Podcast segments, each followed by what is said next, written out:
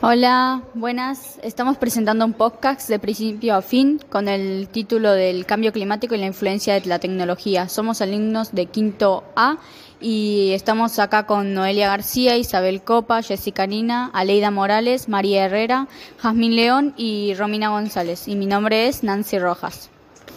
Vamos a comenzar explicando qué es el cambio climático. El cambio climático es la alteración en el clima que está atribuido directa o indirectamente a la actividad humana y que se manifiesta con el aumento de temperatura, además de que altera la composición de la atmósfera y produce eventos catástrofes.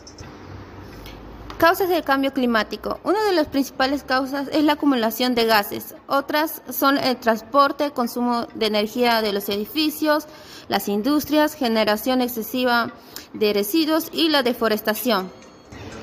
Ventajas y desventajas de la tecnología en el medio ambiente, en donde se presenta el reciclaje, la promoción por medio de las redes sociales y las desventajas serían la contaminación atmosférica, desechos radiactivos y el mal uso de la tecnología. Algunas consecuencias que provoca el cambio climático son el deshielo de glaciares, la falta de agua potable, los fenómenos climáticos extremos y la extinción de animales.